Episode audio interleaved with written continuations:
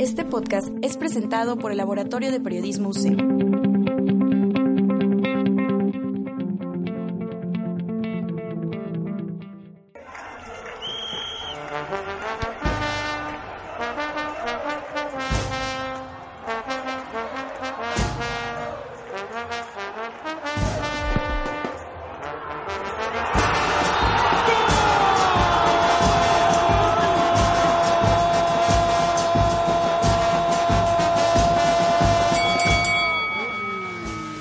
¿Cómo están? Bienvenidos sean todos. Esto es Tifosi Deportiva en la segunda temporada. Hoy me encuentro aquí solito en la cabina, pues como siempre tengo que llevar las la riendas de este bello programa y pues bueno, uno tiene que salir a chambear, ¿no? Lo que se hace. No se crean gente, ¿cómo están? Tengo aquí a mi lado al señor Daniel y al señor Abraham. ¿Cómo están amigos? Muy bien, muy bien, Diego. Aquí andamos ya segunda temporada, ya con todas las ganas de volver a estar hablando del deporte, de la Copa América, de la Eurocopa. Y pues bueno, Abraham, ¿qué tienes que decirnos sobre la Eurocopa? Bueno, pues qué podemos decir. Primero que nada, también de nuevo me encuentro muy contento de estar transmitiendo aquí en la UCEM. Este, ya teníamos rato que no lo hacíamos y bueno, estamos muy contentos de estar nuevamente aquí de la Eurocopa, pues ¿qué podemos decir? Se están jugando unos partidos de primera. La verdad es que no es por nada, pero estoy viendo más nivel ahorita en la Eurocopa que en el Mundial pasado. No sé ustedes qué opinan. La verdad sí, últimamente el nivel en Europa ha crecido bastante. Podemos ver que la sorpresa ahorita es Gales, que le ganó Eslovaquia 2-1 con goles de, del gran Gareth Bale que juega en el Real Madrid. Y pues bueno, también este hablar de este lamentable suceso que pasó en el Inglaterra-Rusia. No sé qué tengas que decirnos, Torre. Pues claro, este Inglaterra-Rusia ya estaba cantada. Era, era literalmente ya estaba clasificado como un partido de alto riesgo debido a que, bueno, como todos, muchos de ustedes sabrán, bellos, bellos, bella audiencia. Inglaterra posee pues, una calidad de hooligans, hooligans, o sea, ultras, tifosis, barras bravas muy fuertes, ¿no? Y Rusia, pues no se diga también. Entonces el hecho de que estos dos países se encuentren, casi casi que es un súper previsto que va a haber un enfrentamiento violento. Dicho y hecho, se hizo y hubo un enfrentamiento violento en distintos, bueno, sobre todo en Marsella, que fue donde fue el partido. El partido. Y no, pues, la ciudad está hecho un desorden total. Que cabe mencionar que se duplicó la, la, seguridad, se reforzó la guardia y aún así, aún y con que no dejaron la entrada de 2.000 radicales, la violencia se desató. O sea, veíamos a, a los ingleses tomando, eh, cantando, tal cual como la película Hooligans, ¿no? No, y de hecho es de una manera de provocación por parte de los hooligans en Francia era gritar en los bares, Isis, ¿dónde estás? Y pues obviamente sabemos que ya este, en Francia el año pasado hubo hubo atentados que pues, lamentablemente pues cobró la vida de gente y pues qué manera de provocar no a los franceses no y Así es, tal cual como hace 18 años se desató la violencia, hospitales, muchos heridos, no, no, no, fue lamentablemente, como dicen las notas, y todo por un partido. La pasión de estas personas no tiene límites. Y bueno, ya cambiando de a temas más agradables, México está jugando la Copa América, la está jugando muy bien. Este, el partido contra Venezuela, 1-1, muy bueno, la verdad. Ya está clasificado a cuartos de final. Solo queda esperar a ver contra quién jugamos, y contra Argentina o contra la gran selección de Chile. No sé qué tengas que decirnos. pues sí, sin duda México se ha destacado en esta pues en esta edición centenario, que digo, cabe mencionar que es la edición centenario, 100 años de esta bella copa, gracias gente. Pero pues sí, ¿no? México pues peleó muy bien, y contra Venezuela, pues el, gol que le hizo el señor Tecatito a los venezolanos fue, uff, de cierta, de cierta alcurnia. Ya comentaba Daniel antes de empezar, casi como él los hace. Al estilo Messi, la verdad, fue un gran gol desde al parecer desde media cancha, la verdad, o sea, fue un gran gol. Que muchos dicen por ahí a través de las redes que si hubiera sido de Messi ya se estaría hablando en todo el mundo. Y es por eso que, bueno, aquí le damos oportunidad en este programa y nos paramos de pie, nos paramos de pie, ante, ante México, parados, parados, parados.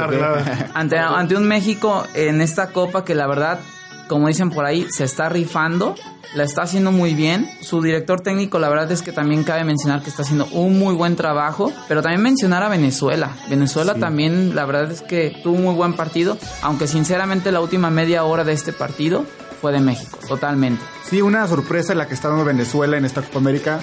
Bueno, desde mi punto de vista no creo que sea tanta sorpresa. Ya viene jugando bien esta selección, pero al, acabar con siete puntos, siete puntos e invicto es algo que sí, está dando de qué hablar en, el mundo, ¿no? Creo que no les habían anotado ningún gol, ¿verdad?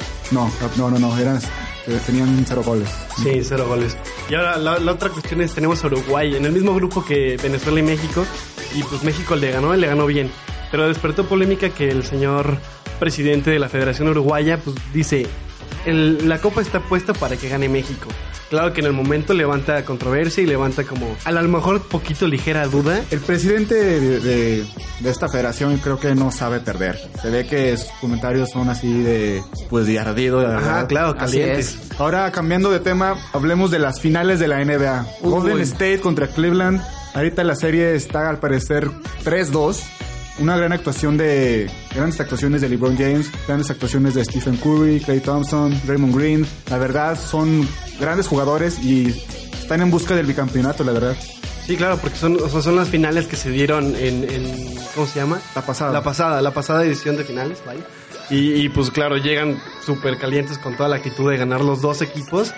Pues qué mejor que un bicampeonato, ¿no? Y qué dupla la de LeBron y Kyrie, ¿eh? O sea, 41 puntos ambos, dejando a un Curry con solo 25 puntos. No, no, no, no, no. Fue un partidazo. La verdad es que quien tuvo la oportunidad de verlo, qué partidazo. Y quien no, pues, bueno, hoy en día se puede encontrar a través de las redes sociales. Porque la verdad es que fue una gran actuación, un partido de ensueño. Lo que les gusta a los americanos y lo que les gusta a todo el mundo, ¿no? O sea, El espectáculo. tenernos y- al filo de la butaca. Y bueno, ¿tú con quién vas? ¿Con Cleveland o con, con Golden State? Cleveland. Cleveland, no, no, no, ¿eh? ¿Qué apostamos? Yo voy contra los Warriors de Golden State. ¿La cabellera o qué? Híjole, ahorita no te la ando manejando. Ahora, como figuras, te- tenemos a Curry y a LeBron James. ¿Quién de ustedes dos, quién es, de entre ellos dos, ustedes dos, quiénes dirían que es el mejor? ¿Quién es mejor? O sea, ¿quién es más figura? Pues ahorita el, el momento que está pasando Stephen Curry es de gran nivel. Ha hecho grandes récords con Golden State en esta temporada. Pero yo me voy por, por Stephen Curry, la verdad. Pues es que yo digo que a final de cuentas es el MVP del año. No podemos mm, medir su rendimiento solamente con el último partido que tuvo, ¿no? Donde a lo mejor no fue un- un- uno de sus mejores días. Que por ahí también hay una nota en donde dicen que, que una motivación de ellos es un, un pequeño chico que no tiene una, una pierna. No sé si leyeron. No, no sabía, por de- favor, platícanos de este suceso tan lamentable. Bueno, este, muy a, muy a grandes rasgos, eh, solamente es un chico que, que ha apoyado emocionalmente y ha motivado al equipo en cuestión de que, bueno, si ese chico a falta de su extremidad juega, eh, se divierte, pues porque personas profesionales que ya se dedican a esto del básquetbol, ¿por qué olvidan esa motivación, no? Y bueno, esta es, digamos, el arma, secre- el arma secreta de los Qué Warriors. mejor manera, ¿no? De motivarse, ¿no? Mediante personas que pues, no pueden. Así es, y bueno, volviendo a tu pregunta, yo creo que Curry. La verdad me gustó mucho cómo, cómo se vio LeBron, pero yo digo que Curry. Frente, frente a lo que dices, sí está súper chévere. Esta es una, una técnica. No sé si sea una técnica, pero es como una manera de, de expresarse del club. Que pasa en muchos clubes y también en bandas. Como bueno, ya sé que no tienes el tema, las bandas de música, pero muchas bandas musicales también se, se apoyan a niños con escasos recursos. O, y eso está súper padre, ¿no? Digo, Sí, qué claro. mejor que alguien que puede lo pueda hacer, ¿no? Y bueno, hablando de básquetbol, hablemos de la, de la selección de básquet de... Los de 12 guerreros. Los 12 guerreros que la verdad ya están en Mérida al parecer y tuvieron un triangular contra República Dominicana y Panamá al parecer, si no me equivoco. Los dos ganaron, la verdad, tuvieron un descanso y están muy motivados para poder conseguir el pase a los Juegos Olímpicos. La verdad es que esperamos ver a los 12 guerreros en Olímpicos, se lo merecen. Ojalá todo se preste para que puedan estar en la mayor justa deportiva y pues tenernos con, con altas expectativas. Expectativas. A lo mejor no, no pensando tal cual una medalla, o bueno, sí, ¿por qué no? En una de esas. En una de esas, la verdad es que estos chicos nos sorprenden mucho, han hecho partidos de ensueño y, y bueno, esperemos, sinceramente esperemos verlos en Juegos Olímpicos. Y esperemos que tenga un buen nivel el- la gran estrella en este equipo que es Gustavo Ayón, que juega en el Real Madrid. La verdad es un gran jugador. O sea, no simplemente él es el gran jugador, obviamente es un, un juego en equipo, la verdad.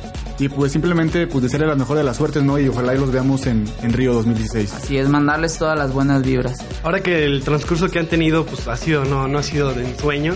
Digo, ha sido un transcurso difícil, lo han logrado y pues van, van subiendo, ¿no? Y que el hecho de que llegaran a Olimpiadas representaría un reto todavía mayor, ¿no? Claro, porque, bueno, cabe mencionar la trascendencia de este equipo desde el 2011, no sé si recuerden, batallaron un poco para asistir a Juegos Panamericanos. Ujú. Yo tuve la oportunidad de ver algunos de los partidos en Guadalajara 2011. Batallaron para asistir a, a- a Juegos Panamericanos. Asisten a Juegos Panamericanos y nos regalan unos partidazos. La verdad es que en todos los estadios se ponía toda la vibra, se ponía todo el entusiasmo a tope, a todos los espectadores te tenían ahí al filo de la butaca, ajá, clavadísimos. Y la verdad es que ojalá y, y sigan así. Como bien menciona su carrera no ha sido fácil, hemos escuchado escandalillos por ahí de que falta de apoyos, de que ni siquiera tenían otra, otros jerseys, muchas cosas que se han escuchado de estos 12 guerreros y a final de cuentas, válgase la redundancia, son 12 guerreros que han sabido superar todas las adversidades, ¿no? No, y también tomar en cuenta de que debido a todos esos conflictos que hay entre federaciones y todo este rollo, estuvieron a punto de no, de no asistir al repechaje por ciertas cuestiones de entre Administrativas. administrativos más que nada. Y pues bueno, o sea, qué bueno que hubo un arreglo y qué bueno que van a competir para poder ir a, al Río 2016. Y bueno, cambiando de tema, hablemos de la selección de voleibol playero de México, conformada por Juan Virgen y Lombardo Ontiveros, que ya están en Río 2016. Así es, ya nada más falta que pues básicamente los anexen a, a la lista de clasificados, pero de que ya tienen asegurado su boleto, ya lo tienen asegurado con una victoria, ganando los dos sets. La verdad es que también partidazo que, que nos brindaron y bueno, Esperar a que, a que hagan buen papel, ¿no? O sea, obviamente el deporte mexicano tiene que ser apoyado, la verdad. Voleibol playero no es un deporte, al menos yo tengo conocimiento de que sea muy practicado aquí en México. Dan la sorpresa, avanzan como tercer lugar y pues simplemente desearles las mejores de las suertes, ¿no? esperemos que les vaya muy bien. Y también hablando de voleibol, está el voleibol de sala que también ya están en Río 2016 con un gran juego de verdad contra Túnez al parecer. Que bueno, fue, podríamos decir que fueron los Reyes sin corona. Porque bueno, perdieron este partido, pero lograron su clasificación. Una clasificación histórica, Diego. Tenían muchísimos años que la selección de voleibol de sala no clasificaba a Juegos Olímpicos. Y por lo mismo que dice Daniel, es un deporte que no es main stuff aquí en México. Por ejemplo, este veníamos diciendo de, también del básquet, que faltaba dinero, que faltaban otro tipo de cosas. Pues claro, todo el mundo sabe que el fútbol, soccer, es el más patrocinado, es el que más tiene lana aquí en este país. Y pues nos deja atrás en básquet y también en vóley, ¿no? Entonces, qué, qué orgullo y qué, qué, buena, qué buena onda que hayan llegado estos dos equipos. O sea, el de playa y el de sala. Sí, como mencionaba Abraham, una clasificación histórica. Tenían desde México 68, 1900, 1968 de que no clasificaban. La verdad ya 48 años. Y pues bueno, obviamente como venimos hablando con los de básquetbol y con los demás,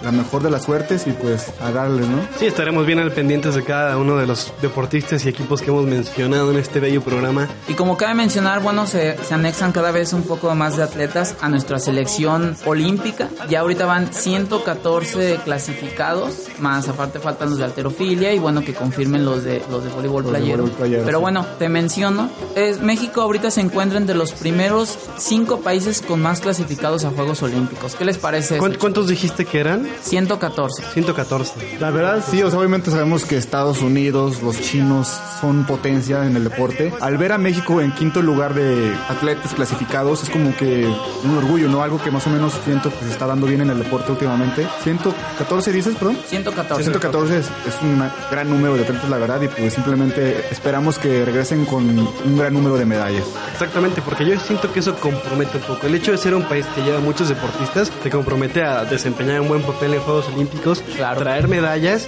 pues no ser ridículo. Imagínate que llevas 114 atletas y regresas con 10 medallas o algo así, ¿no? O sea, realmente sería catastrófico y decepcionante. Entonces México pues ahora tiene una obligación de hacer un papel, Un papel memorable, destacable, vaya. Destacable. Ya estaremos al pendiente de todos, de todos los este, partidos, de todos los juegos eh, dentro de, de- en agosto en Juegos Olímpicos. La verdad es que van a estar buenísimos y estaremos muy al pendiente. Y bueno, este, ¿qué tienes que decirnos sobre Paula Longoria, Abraham? Bueno, Paola Longoria Está guapa, enfrentó- está guapa, está guapa. Bueno, aquí También, tiene también. un admirador. Ah, traes admiradores, Paola, te mandamos un saludo. Ojalá y nos estés escuchando. Y bueno, este, este fin de semana cerró su temporada y qué mejor que con una victoria nuevamente se vuelva a consagrar como la mejor del mundo. Un orgullo, ¿no? Esta chica. A lo que, bueno, yo estaba escuchando, a lo que ella le tira es de que el, el- el deporte de racket se vuelva olímpico, algo que no, que no está todavía dentro de, de las Olimpiadas, ¿no? Es como que su tirada y ojalá que mediante estos resultados que está haciendo, mediante estos torneos que realiza, llegue a estar, ¿no? Dentro de los Juegos Olímpicos en un futuro y pues ojalá y se le, se le cumpla, ¿no? Claro, porque digo, los Juegos Olímpicos sí están abiertos a, a la nueva inclusión de deportes, sí ha pasado, sí, por ejemplo, El rugby va a entrar este año. el rugby va- exactamente, en Londres entró el kayak, ¿no? Sí, no Sí, sé. tengo entendido. Quieren, quieren incluir el skateboarding. Sí, en- de ahora hecho para sí se va a incluir, 2020. ¿no? ¿O no? O sea, Creo que ahora como, um, como muestra y para los próximos ya, ya meterlo a tal cual a Juegos Olímpicos. Sí, está padre y ojalá pues los raquetes. Aquí en México se juega mucho racket, creo yo. Al menos en San Luis también se juega mucho racket. No, aquí en San Luis somos potencia, papá. Sí, no, claro. Entonces, por eso estaría súper bien. Imagínate, muchos potosinitos, nuestros hijos viajando a Juegos Olímpicos a destrozar en racket, ¿no? Estaría súper bien. Sí, sí. Bueno, y este, ya estamos a punto de irnos. Les vamos a dar la, la recomendación de, de la película. Aquí hablando de los pleitos entre ingleses y rusos, qué mejor película que la de Hooligans. La verdad, hay- no, hay, no hay que fomentar la violencia, la verdad. Pero Sí, no- es con afán de No es con fomentarla. fomentarla, pero simplemente. claro. pero simplemente es una recomendación para que vean cómo, qué filosofía tienen estos, estos fans, la verdad. Es como que simplemente es emborracharse, pelearse y sobrevivir a, a todo tipo de pleito, ¿no? Cualquiera de las tres películas son tres películas, uno, dos y tres, válgame. Este, Pues y bueno, la primera se desempeña en Londres, es en la que sale este, es que más Elijah Wood. adapta, ¿no? Elijah Wood, sí, claro que sí, es la más recomendable, creo. Pero no dejen de ver tampoco la segunda, que es cuando ya uno, uno de estos chicos de la primera está en la cárcel y Ajá. enfrenta pues, las Pero situaciones no, que no se viven eches en la los avances, hay que, hay, que, hay que esperar a que la gente los vea, pues ya estás contando todo, pues así ya.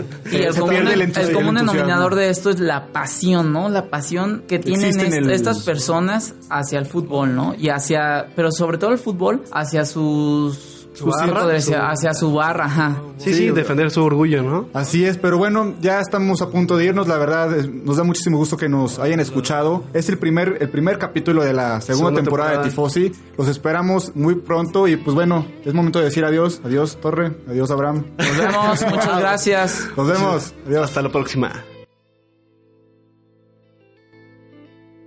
I stood by the river ran red with shame. I stood in the killing fields where death had no name.